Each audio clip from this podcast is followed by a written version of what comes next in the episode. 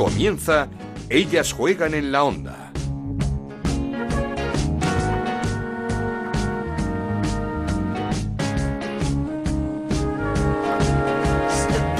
¿Qué tal? Bienvenidos una semana más a Ellas Juegan, este podcast que en Onda Cero dedicamos al fútbol femenino. Nos podéis encontrar en ondacero.es y en nuestra cuenta de Twitter en arroba Ellas Juegan OCR. Indignación y tristeza es lo que hemos sentido este fin de semana por los insultos que ha recibido Damaris, la jugadora del Athletic Club de Bilbao, en sus redes sociales. Pesetera, mercenaria, traidora, tonta, ojalá te lesiones de por vida. Esto es solo un pequeño resumen de lo que ha tenido que soportar la futbolista simplemente porque anunció a través de Twitter y con un comunicado muy elegante que era el momento de dejar el Athletic y de asumir nuevos retos. Podrá gustarte o no la decisión de Damaris, pero es muy libre para decidir lo que ella crea que es lo mejor para su futuro, como hacemos todos, por cierto. Damaris, que tendrá aún que solucionar el tema de su cláusula de compensación, ese gol por la escuadra que les eh, colaron a las jugadoras en el convenio colectivo, que dice que cualquier equipo español que quiera fichar a Damaris tiene que pagar al Athletic Club de Bilbao la friolera de 250.000 euros. Una cláusula que el sindicato de futbolistas ON ya ha denunciado ante la Audiencia Nacional. Y se avecina nuevo culebrón este verano. La semana pasada pudimos charlar con Natalia Arroyo, la nueva entrenadora de la Real Sociedad nos decía que le gustaban que sus equipos fuesen protagonistas, intensos y competitivos, y estas eran sus palabras sobre la continuidad o no de Naikari García. He podido hablar con ella para, para conocer la, la, situación y a mí me gustaría contar con ella, que cuento con ella, que, que tiene un año más de contrato y que me gustaría que el proyecto de crecimiento de la Real Sociedad pasara, pasara también por el, por el liderazgo que hasta ahora ha demostrado y que yo tengo ganas de llevar a, a otro nivel. Esto, por supuesto, es una jugadora que, que entiendo que, que, sea interesante para otros proyectos también porque es una jugadora de muchísimo nivel. Días después, el presidente de la Real Sociedad, Joaquín Aperribay, hablaba con los compañeros del diario Vasco y les decía que Naikari les había comunicado su voluntad de salir del club este verano aunque le queda eso sí un año de contrato. Veremos si eh, se produce lo que el año pasado, cuando el Atlético de Madrid estuvo muy cerca de ficharla, pero la consecución de la Copa de la Reina lo cambió todo. Este verano el pretendiente es el Real Madrid. Comenzamos. En Onda Cero arranca, ellas juegan en la onda, con Ana Rodríguez. Y lo hacemos con un tema muy desagradable, como son esos insultos que ha sufrido la jugadora del Athletic Club de Bilbao, Damaris, por eh, decir que, que deja el Athletic para afrontar nuevos retos. Hablamos ya con Tamara Ramos, miembro y fundadora del sindicato futbolista Son. ¿Qué tal, Tamara? ¿Cómo estás?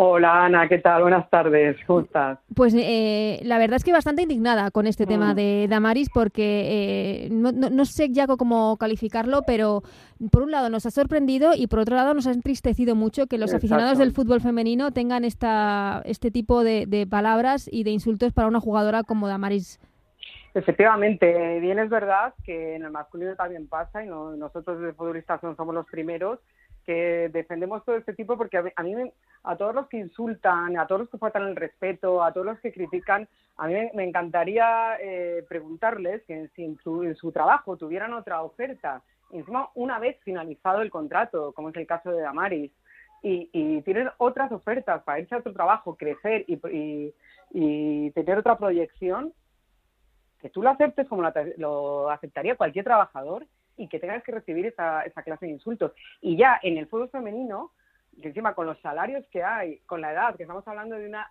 niña de 20 años, uh -huh. y, y, que se produzca esto, no, es que pues es la verdad. Como decíamos, que, que el, el, el, pecado, por así decirlo, de Damaris ha sido escribir un comunicado la mar de elegante, por cierto. La mar, sí, como es ella. Despidiéndose es ella. de su club de toda la vida, del Athletic Club de Bilbao, y, y, diciendo eso, que quiere afrontar nuevos retos como cualquiera dentro de su profesión. Ana, efectivamente, como cualquiera. Y es que encima, de verdad, que ya en el caso de, del masculino, yo de verdad, y yo siempre lo, lo hemos criticado los futbolistas, ¿no? porque creo que todo trabajador tiene el derecho de elegir su profesión y su destino. Eso para empezar, parece que los futbolistas no pueden hacerlo. Pero es que en el caso ya de Damar, es una jugadora de 20 años, o sea, con los salarios que hay en el fútbol femenino, que esto su padre Pablo lo ha dicho, cobra 24.000 euros. Y de verdad que no pueda pensar en, en, proyectar su carrera cuando es una de las mejores jugadoras que tenemos en este país y, que reciba esto. Pero es es que ha habido insultos de verdad. Yo, yo no sé las medidas que tomarán, pero creo que es que absolutamente nadie se los merece y desde luego menos a Mari. Mm, me, cuesta pensar, pero parece que mm, eh, la profesionalidad nos lleva a que se copien las eh, cosas también que menos nos gustan del fútbol del masculino. Fútbol masculino, totalmente de acuerdo. Sí que es verdad que por eso todavía nos da rabia, ¿sabes? Por favor, eh, copiemos lo bueno y no lo malo, porque sí que es verdad que en el fútbol femenino no se habían dado nunca estas situaciones tan agresivas y, pues las estamos viviendo, además de verdad, y no nos olvidemos en la situación que está Damaris, que mira, tiene la suerte de tener el padre que tiene, siempre lo diré, porque está bien asesorada, gracias a Dios, pero el problema que tiene Damaris junto hmm. con otras 16 jugadoras eh, no se lo desea a nadie y nadie sabe lo que están pasando esas por lo menos 11 jugadoras lo están pasando muy mal. De eso quería preguntarte, Tamara, porque desde Futbolistas Son habéis denunciado estas llamadas cláusulas de compensación que se firmaron en el convenio colectivo por el que varias jugadoras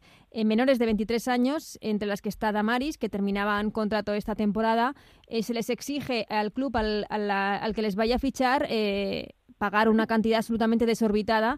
En el caso de Damari son 250.000 euros, pero hay casos como el de Eva Navarro o Navatel que son 500.000 euros. ¿Cómo está ahora mismo ese tema? Mira, nosotros desde Futbolistas Son, desde luego, lo, primero recibimos esa, como así lo hemos denunciado, recibimos esa lista de, compensación fuera de plazo en, en, la reunión de constitución fuera de plazo que se hizo el día 4 de marzo, la fecha de plazo era el día 1 de marzo, y obviamente, nada más recibirla, constituimos la mesa y, pues hablamos con las planificadas. Y obviamente, pues están muy en desacuerdo, pero sobre todo porque se piden cantidades. Mira, te pongo gana el caso de Damaris. Damaris casi, yo creo que a su familia le ha costado dinero que, que esta jugadora jugara. O sea, son desplazamientos, son, ha estado más de un año sin cobrar. Y de verdad, mm por la cláusula de derechos de formación se piden 250.000, es que no tiene ni pies ni cabeza, cuando tiene un salario de 24.000. O sea, por Dios, o sea, es que estamos coartando su carrera. Lo que pasa es que, mira, de verdad, en su caso ha sido una de las valientes y ha dicho, yo me voy, voy a luchar por esto. Y gracias también que tiene el apoyo de su padre, que ojalá todo, su padre es un sindicalista, un deportista y entiende sí, que va a luchar, vamos. Exactamente, no, no se ha cruzado brazos o ha dejado hundirse en este aspecto y eh, en, este, en ese sentido Damaris es una privilegiada, pero aún así, no solo por lo suyo, porque es una de las mejores jugadoras de este país y ella no le faltan novios, por así decirte, pero está luchando y, te lo dice claramente, no solo por las 17 que hay en, la lista, que podrían ser 102, que son las menores de 23, sino por las que vengan al año que viene y al siguiente y al siguiente. Esto es una barbaridad pero pero esas listas, eh, ¿quién las, eh, quién las eh, hace, quién las crea, quién las ejecuta, quién las firma?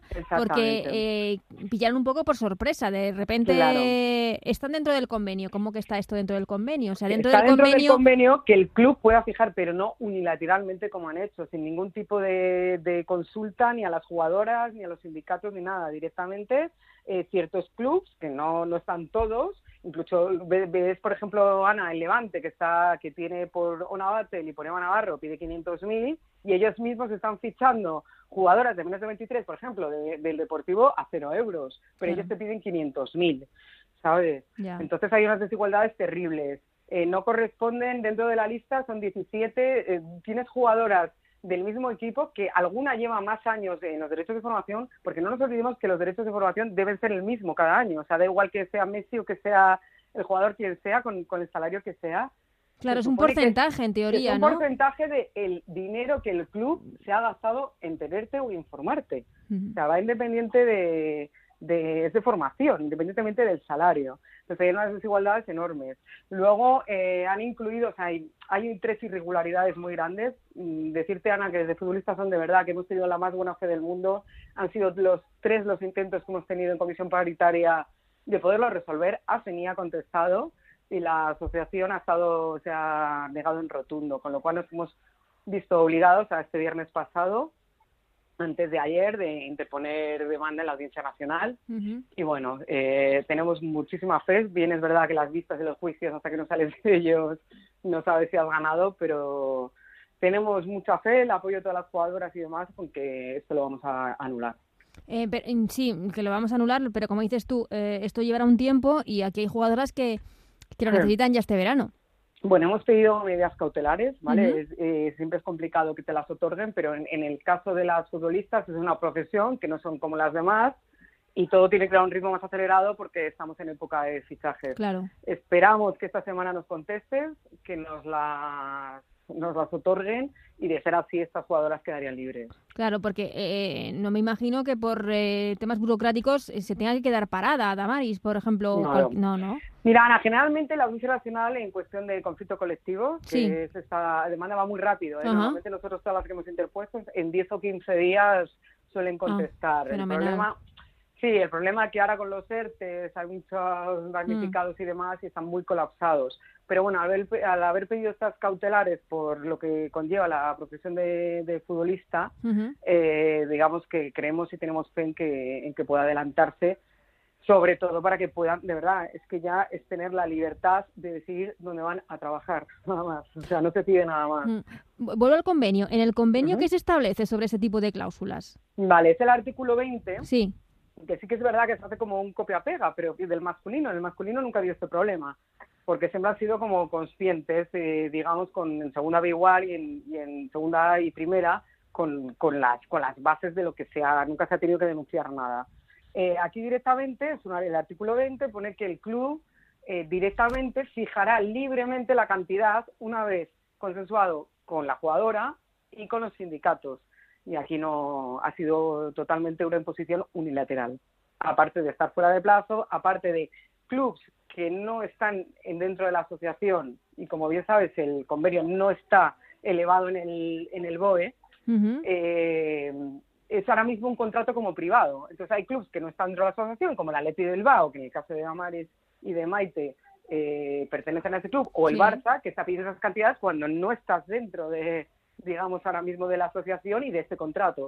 O sea, que, sí, que, no, están, que no han firmado ellos. Eh, que se aplica, pero que no, ellos no se han adherido. Exactamente, es como yo no, yo no me adhiero a la asociación, pero luego para lo que me interesa digamos que fijo la cantidad. Es, es, es, todo bastante incoherente, la verdad. Claro, pero si me dices que en el artículo se fija eso, eh, que los clubes pueden establecer ese dinero, esa cláusula, pero consensuadamente con la jugadora, ahí no ha habido ningún consenso.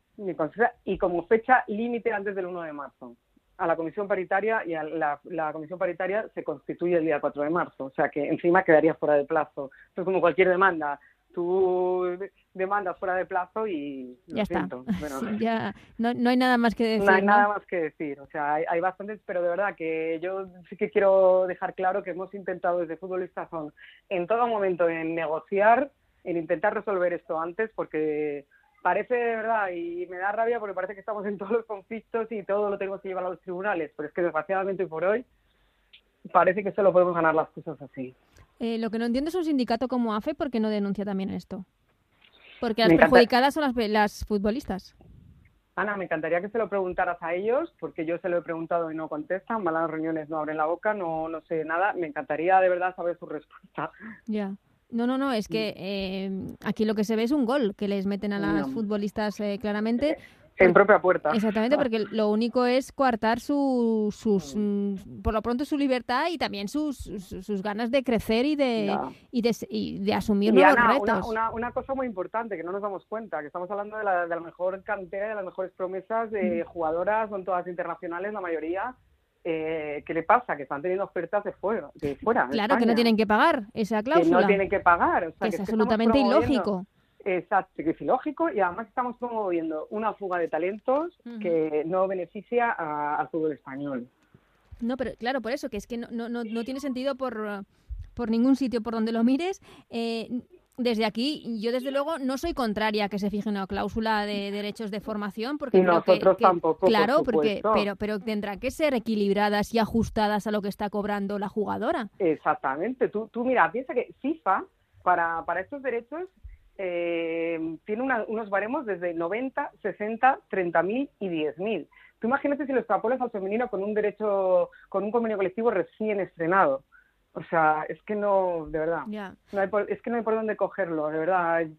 parece que hablamos y esto súper coherente, lo, todos lo tenemos claro, pero la situación es que futbolistas han tenido que llevar esto, esto a la audiencia nacional, que ya es triste, y que ojalá hubiéramos tenido el apoyo de, de AFE en este sentido, porque hubiera sido todo mucho más fácil y a lo mejor no hubiéramos tenido que llegar hasta la audiencia. Claro, y, y, en el fútbol masculino, mm, mm, ahora igual hablo un poco así de memoria, pero estos derechos se pagan en caso de traspasos, ¿no? No, no cuando la jugadora se va libre. Claro, es, que es un porcentaje del, del traspaso.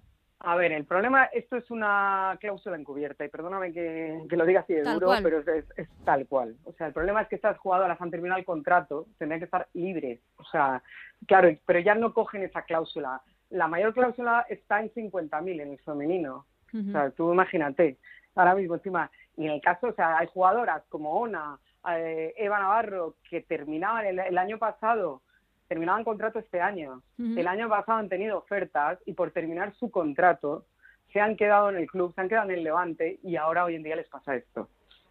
No, es, es, de verdad muy injusto y de verdad que en cada, en cada historia, en cada jugadora, hay por supuesto un tema personal de cómo lo están pasando y eh, desde futbolistas no, desde luego es que no vamos a permitirlo, cueste lo que cueste y bueno, ya te digo, ya más que a la audiencia nacional no podemos llegar. No, no, claro, evidentemente. A ver la Esperemos, sí, sí. Pues este es un nuevo frente abierto del fútbol femenino y, por otro lado está eh, la declaración de profesionalización de, la liga que ya la Asociación de Clubes ya enviaron eh, la petición al Consejo Superior de Deportes, pero eso lleva un tiempo, ¿no? Eh, bueno, lleva un tiempo, aunque al final la, palabra lo tiene el CSD. Nosotros, por nuestra parte, desde luego que todo lo que sea bueno para las jugadoras lo vamos a apoyar, independientemente de todo pero me, sinceramente me extraña que se quiera profesionalizar ahora rápido y esto habiendo este problema. Y segundo, o sea, teniendo todavía con un 75% de parcialidad, como tú sabes que hemos estado luchando, porque tú has estado ahí al pie del cañón, en todas las reuniones, en todas las, las salidas que teníamos, tú lo sabes, y yo creo que, por supuesto, es bueno, lo vamos a apoyar, sin ninguna duda, Ana, pero vamos a construir la, no intentemos construir la casa por el tejado. Vamos, por lo menos, que tengan los derechos mínimos todos y, por supuesto, profesionalizarlo. Claro, yo creo que eh, el tema de la profesionalización, eh, yo creo que se, ha precipitado quizá porque si la federación igual a la hora de decretar este final de campeonato lo hubiese hecho de otra forma, que igual la solución era la misma, ¿eh? que, que, igual la solución era que no se podía llevar a cabo. Si, yo no estoy diciendo que, se pudiese jugar o no, pero si se hubiese preguntado a vosotros, a los sindicatos, a los clubes, no sé, haberlo hecho de otra forma.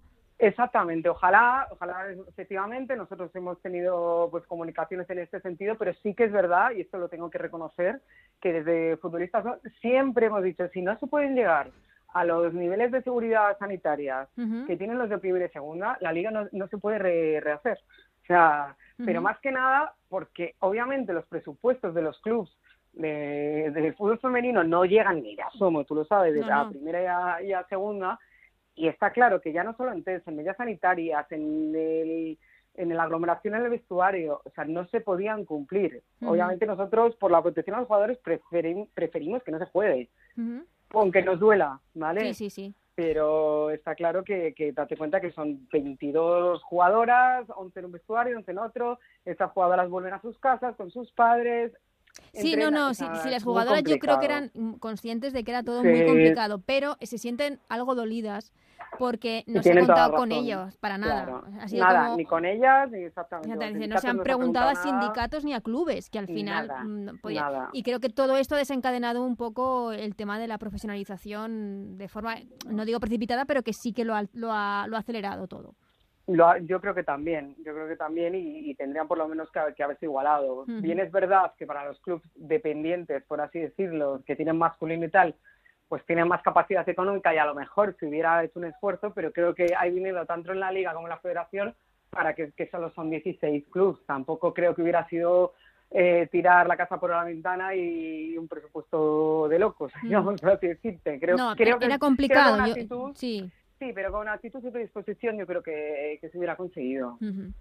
Bueno, pues eh, como decimos, esto de las luchas por el fútbol femenino son una tras otra. Eh, no, no hay momento en el que esté todo en paz.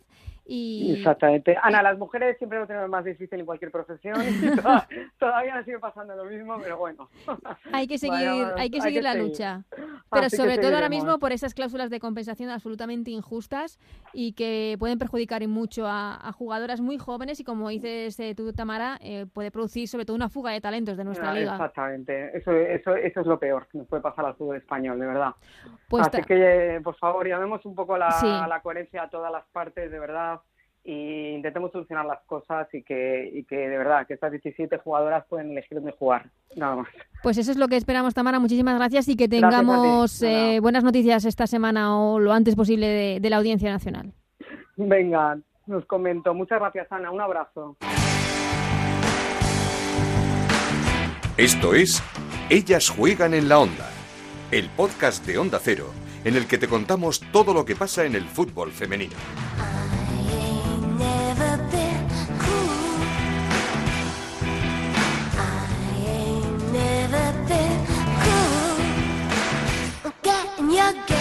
Y antes de terminar, viajamos a Japón, donde tenemos a una entrenadora a la que tenemos muchas cosas que preguntar sobre cómo está la situación allí y sobre la vuelta de la liga japonesa para la que queda todavía un mes. Mila Martínez, entrenadora del Suzuka, ¿qué tal? ¿Cómo estás? Hola, buenas, ¿qué tal? Pues todo bien, todo, muy bien. ¿Cómo va por Japón? Eh, ¿Cómo está la situación en estos momentos por allí?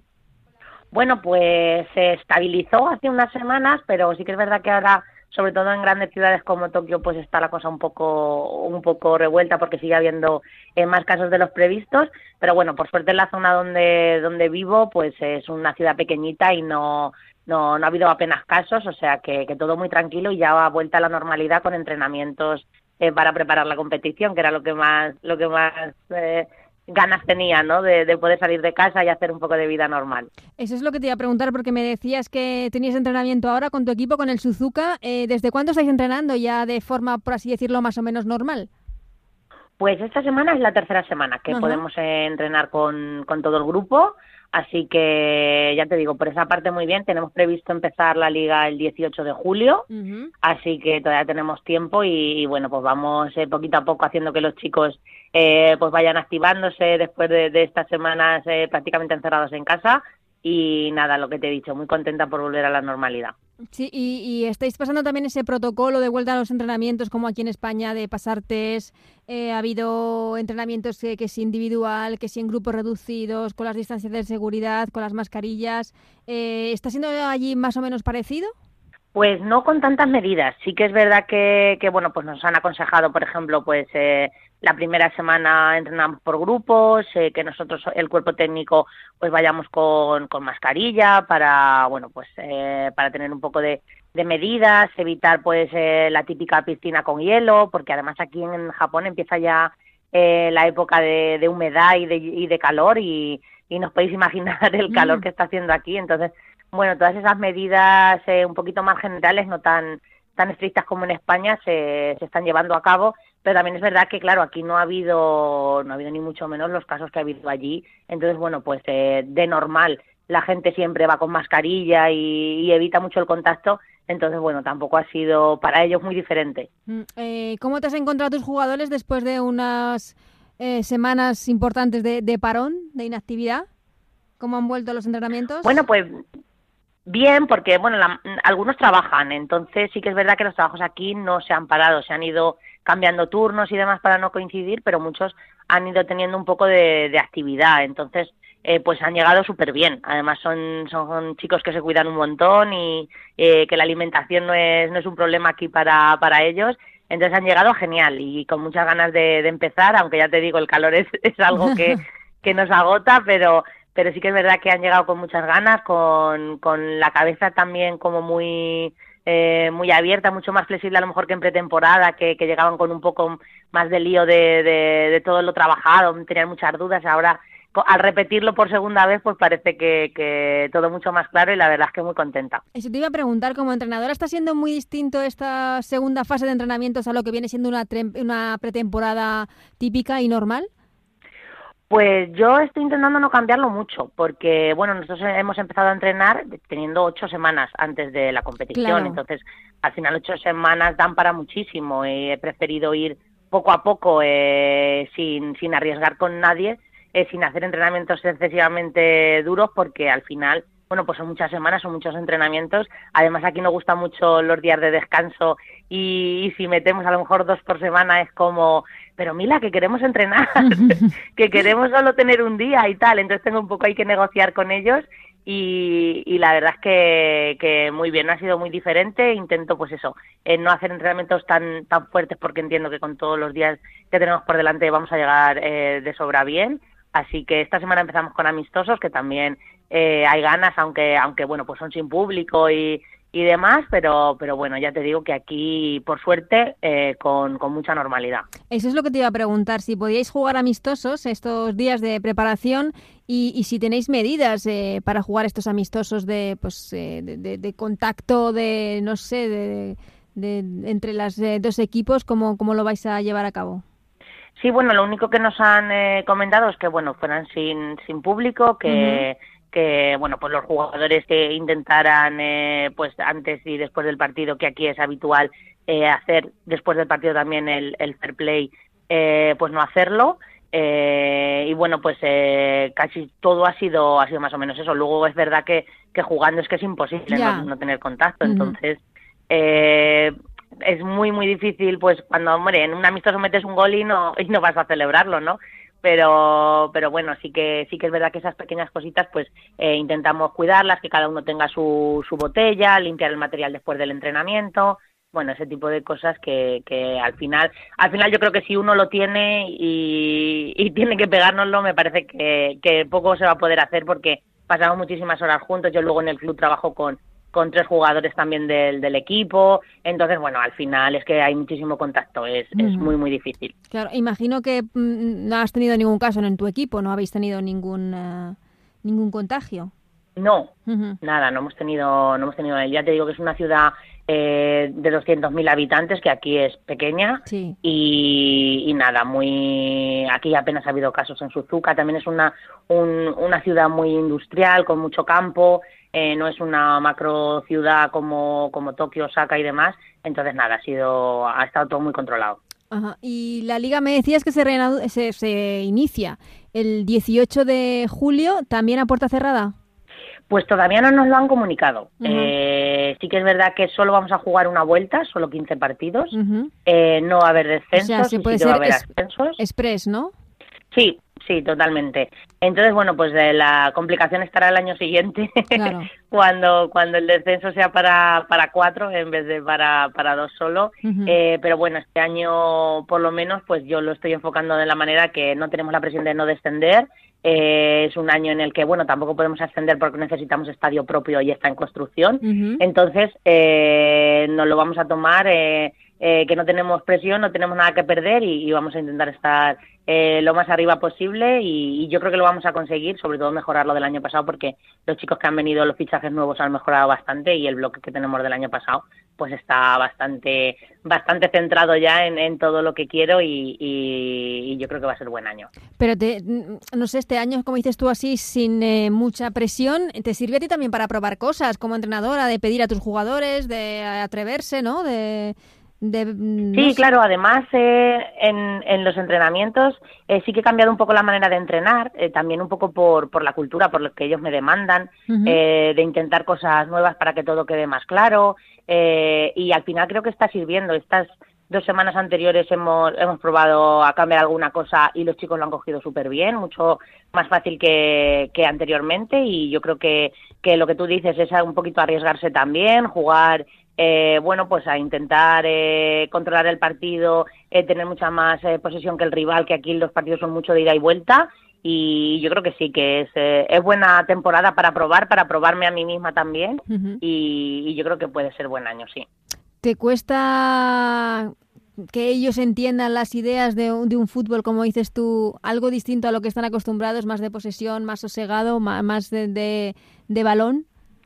Sí, porque ellos eh, son eh, muy impulsivos en todo. Entonces es, es, robar un balón y ya salir corriendo. A lo mejor eh, en, tenemos solo el delantero arriba con, con cuatro defensas, pero ellos ya eh, la idea es eh, llegar cuanto antes al área. Eh, es un poco un fútbol, un fútbol, un fútbol, pues eso, sin tanto control. Sí que es verdad que luego físicamente son jugadores y técnicamente muy, muy buenos, pero claro, si con un poquito que, que mejoráramos tácticamente unido a, lo que ellos ya tienen, pues creo que daríamos un salto de, de, calidad enorme. Entonces, bueno, pues les cuesta, pero también es verdad que el, que el bloque que tengo del año pasado, que son eh, 14 jugadores, pues ayuda mucho a los, a los nuevos. Es que tengo 30 en plantilla, que al final son plantillas muy, muy largas. Sí, sí, sí. Y 15 partidos este año. Es, complicado. Y claro, y tan poquitos partidos. Al final es que eh, dices, es que convoco 18, pero es que se me quedan 12 fuera. Pero es que de esos 18, luego eh, participan 14. eh, que se me quedan otros 4 fuera.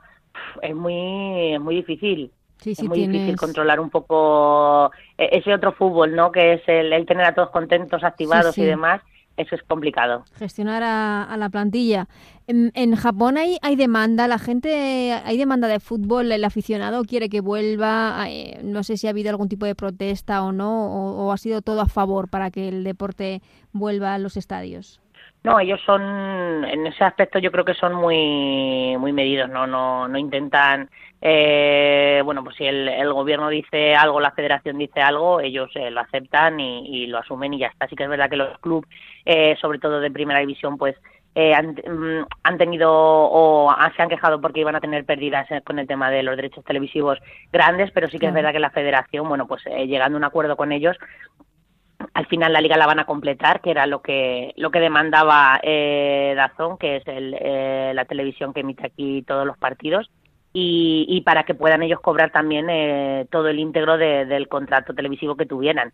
Entonces, al final, bueno, pues eh, lo han salvado así, eh, los aficionados no se han quejado mucho y, y los clubs han devuelto casi todo, eh, bueno, pues el importe de las entradas que de este año. Entonces, bueno, yo creo que va a ser un año un poco de, de transición, también eh, con la mirada puesta en los Juegos Olímpicos, que al final es un poco eh, el objetivo de todo el deporte aquí en Japón eh, para este próximo año y bueno, pues un poco en esa situación estamos. Yo creo que al final se van a poder jugar, yo creo que esto al final creo que se va a acabar controlando y, y ojalá, bueno, pues eh, podamos estar aquí para verlo, ¿no? Que tiene que ser impresionante. No, desde luego. ¿Hubo mucha decepción con la el aplazamiento de, estos Juegos Olímpicos? Sí, sí, muchísima, mm. muchísima. De... Eh, bueno, la gente de, a pie, pues imagínate, mucha, eh, porque además había mucha gente voluntaria, además que conocía yo de aquí de, de Suzuka que tenían muchísimas ganas pero también es verdad que, que bueno, a nivel institucional y todo, pues eh, la inversión que, que han hecho de, de instalaciones y, de todo ha sido enorme y, bueno, pues un poco decepcionados, pero bueno, creo que al final se va a poder salvar y ojalá. Además, ya aquí en la ciudad donde estábamos, si no, pues según me informaron, ¿eh? que yo no lo sé todavía, iba a venir el equipo español de, de trialdón, eh, entonces bueno, yo también un poco decepcionada porque quería quería pasar a saludarlos y, ver cómo entrenaban y demás, pero bueno, espero que, para el próximo verano, si yo estoy aquí, pueda, pueda coincidir también con ellos. Pues hay que renovar una temporada más. Bueno, ya veremos. A ver, estoy muy lejos de casa también, ¿eh? Eso es lo que te iba a preguntar. ¿Cómo has vivido esta pandemia tan lejos de casa con eh, preocupación y, y, en estos momentos es, es donde tomas conciencia de, ostras, qué lejos estoy? Sí, sí. En, el, lo pasé al principio no muy mal, pero joder, eh, los dos meses eh, que casi ha durado esto, yo podía salir a la calle a dar un paseo, a, me podía ir con la bici, a dar una vuelta, pero al final es que era todo lo que tú dices, incertidumbre, llamar a mis padres a ver si, si estaban bien. Por suerte en el pueblo, eh, que es muy pequeñito, pues eh, no llega tanto como en una ciudad grande y un poco más tranquila por ese, en ese aspecto, pero, pero sí que lo he pasado mal y, y pensé incluso volverme a España eh, pero bueno, se cerraron ya todos los aeropuertos y todo y dije, bueno, pues mira, mejor no me entra la duda de, de tener que ir o, tener que volver porque además luego no, no podría haber vuelto, o sea que, que hice bien en quedarme y, nada, lo, pasé mal, la verdad es que han sido dos meses duros porque no tienes aquí nadie con quien desahogarte, cuando puedo empezar a hablar con la gente en España aquí son las seis de la tarde, entonces ya se me ha pasado prácticamente el día y, bueno, sí se hace complicado. Mm. Eh, Mila, te quería preguntar también las noticias que te han llegado aquí de España. No sé si te sorprendió eh, la suspensión, la cancelación de la primera Iberdrola de la Liga, o por lo menos la forma en la que se produjo, sin, sin siquiera intentar eh, que se hiciera, pues no sé, o elaborar un protocolo de vuelta, sino que se dio carpetazo rápidamente al asunto. Sí, sí que es verdad que, que me sorprendió. Yo pensaba que, que se iba, tenía mis dudas, ¿no? Porque sabía que, bueno, pues esto iba iba a ser para largo, pero yo esperaba eh, que, que, se pudiera acabar. Había eh, muchas cosas en juego. Sí que es verdad que, bueno, pues la liga estaba eh, un poco decidida, pero puestos champion, eh, descenso y todo estaba, estaba muy, muy ajustado. Entonces, eh, yo esperaba que, que, se pudiera terminar porque al final en segunda división quedaban muchísimas más jornadas, en primera división también. Eh, y bueno, pues tenía, tenía un poco esa esperanza, pero, pero bueno, se decidió así. También es verdad que por temas de salud quizá fue lo más lo más sensato, pero, pero a nivel de competición y buscando quizá la profesionalización de, de la liga y, y, que fuera una liga eh, pues un año válido, pues al final se, se ha quedado un poco ahí, ahí en el aire. Espero que, que intentando hacer la, la liga ya profesional en todo el, en todos los ámbitos, pues puedan evitarse este tipo de, de acciones y, y el fútbol femenino ojalá pueda llegar a ser reconocido de verdad eh, como lo que es, como un, un, deporte que está dando muchísimos éxitos eh, en selección y, en los clubes eh, españoles y ojalá esto no, no pase más por, el, por la salud de todos, pero sí que es verdad que no pase más por, por el bien del, fútbol femenino. Claro, es que veíamos un año que iba a ser eh, súper prometedor después del Mundial, el buen papel de España, cómo había crecido todo esto, eh, las televisiones, pero luego ha sido todo lo contrario, problemas con las televisiones, no se retransmiten partidos, eh, la huelga por la no firma del convenio, ha sido un año al final, Sí, sí. no sé si decir hasta malo para nuestro fútbol femenino. Sí, ha sido un año, la verdad, es que demasiado revuelto, ¿no? Ya. y, y bueno, esperemos que también es verdad que con un verano muy largo, con, con una buena planificación en cuanto a todo, en cuanto a equipos, en cuanto a, a liga, federación, eh, el tema de teles, a ver si ojalá y, y teniendo también tan cerquita el ejemplo de, las ligas europeas que también funcionan y, demás, bueno, pues podamos eh, ver una liga femenina que, sea súper súper profesional como la que intentan ahora hacer aquí en Japón que para octubre octubre septiembre del año que viene eh, empieza la liga profesional japonesa Uh -huh. o sea que, que ojalá ojalá estén estén de la mano y, y sean dos, dos ligas muy potentes y podamos ver jugadoras japonesas allí, aunque ya las hay, pero españolas aquí que no que no hay ninguna, pues eh, podamos verlas también. Mm, eh, las dos últimas que sé que tienes que ir a entrenar, Mila, el, una mujer nueva en los banquillos de Primera Iberdrola, Natalia Arroyo, no sé si la conoces. Sí, sí, la conozco. ¿Qué tal? Que haya que se animen sí, bueno, los clubes. Personalmente que... no la conozco, la, la, la, conozco de bueno pues de cuando ha retransmitido los partidos uh -huh. y que eh, bueno pues la felicité para cuando supe la, la noticia y bueno pues me parece me parece una noticia muy buena. Uh -huh. Yo creo siempre lo digo que que siempre que haya mujeres en los banquillos pues eh, creo que nos favorece a todas. Ojalá ahora tenga suerte, tenga le acompañe un poquito pues el proyecto de la Real y, y pueda hacer buen año. Yo creo que que en la Real se, se respira mucho fútbol, es un club eh, precioso para, para una aventura así y, y, ojalá, bueno, pues todos estos rumores que hay ahora de, de, de idas y venidas, pues, pues no sean tantos y, y, pueda tener un buen bloque, creo que, que puede ser un buen año para ella y, y bueno, pues esperemos lo que te digo, que, que para todas las mujeres que, que estamos en los banquillos, pues tengamos ese pelín de suerte que hace falta, pero sobre todo eh, ese mucho de trabajo uh -huh. que al final es un poco lo que nos, nos va a caracterizar. Sin duda. Y también, eh, no sé si has estado al tanto, hemos hablado anteriormente de esos insultos que ha recibido Damaris eh, a través de las redes sociales tras eh, comunicar que había terminado su etapa en el Athletic Club de Bilbao. No sé cómo estás viviendo esto que para el fútbol femenino es algo nuevo y la verdad es que bastante desagradable.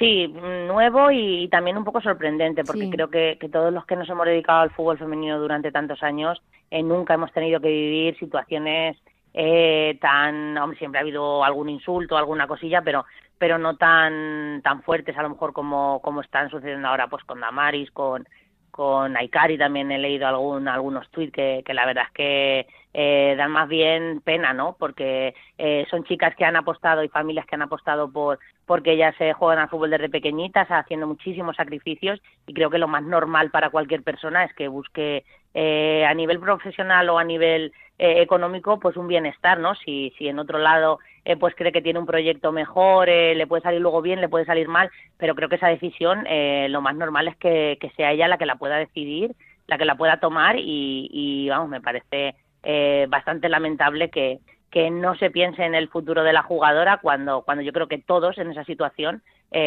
optaríamos por lo mejor para, para uno mismo, que al final es, es de lo que se trata y, bueno, yo sé que el Atleti cuida mucho a sus jugadoras, que, que quizás es una pérdida muy grande para ellas, pero también es verdad que tienen una cantera buenísima, que, mm. que igual que, que Maite, Damari se han salido ahora, pues eh, pueden, pueden sacar eh, eh, muchísimas más jugadoras y es verdad que, que la jugadora al final tiene que pensar en, en su bien igual que el club piensa en el suyo. Al final es que todos tiramos para nuestro beneficio y yo creo que sí, busca pues eso, un equipo con un proyecto quizá un poco más ambicioso o tal, pues al final es normal que piense en ella y yo lo veo totalmente lógico, pero ya te digo, igual que lo veo en un entrenador, que lo veo en un club y... y en cualquier pues trabajo, al final. Todo Claro, en la vida misma, de cualquier, en cualquier cosa que haces. Eh, vas a por un melón y buscas el mejor melón, ¿no? Claro. No, no, no, es que Pues una cosa así, ¿no? Es que hablábamos de que el pecado de Damaris había sido comunicar, además de forma muy elegante, pues que terminaba su etapa en el Athletic Club de Bilbao y que quería afrontar nuevos retos y a partir de ahí se desencadenó, se desencadenó esta ola de, de insultos que la verdad es que han sido, como digo, muy desagradables, muy injustos y nos ha dado mucha rabia. Así lo digo con Sí, también es verdad que, bueno, pues al televisar eh, más partidos, al ser un poco más visible el fútbol femenino, pues eh, empieza a tener aficionados que, que no lo han vivido desde, desde a lo mejor hace años cuando era la familia y los amigos. Entonces, bueno, pues sí que llegan aficionados a lo mejor, pues eh, que están acostumbrados a hacer eso, a hacer eso, que tampoco lo apoyo en el fútbol masculino, que es al final un poco de lo que de lo que se trata, ¿no? Un poco de, de educación, ¿no? Si desde eh, hace muchos años tú lo vas haciendo en masculino, cuando empieces a ser seguidor del femenino, eh, lo vas a seguir haciendo igual. Al final es cuestión un poco pues de eso, de educación y de tener unos valores y de saber respetar. Pues eh, dicho queda lo que nos ha parecido este fin de semana, esos insultos hacia Damaris, la jugadora del Athletic Club de Bilbao. Mila, muchísimas gracias por esta charla, que sé que tienes que ir a entrenar con el Suzuka, eh, que empecéis todo lo bien que podáis ese 18 de julio, queda todavía un poquito, un tiempo para, entrenar, y que disfrutes de esta temporada Express y, en la que, como dices tú, puedas probar cosas y jugar incluso hasta con menos presión. Pues nada, muy, muy agradecida a vosotros y, nada, espero que vaya todo bien por allí. Eh, hablamos cuando queráis.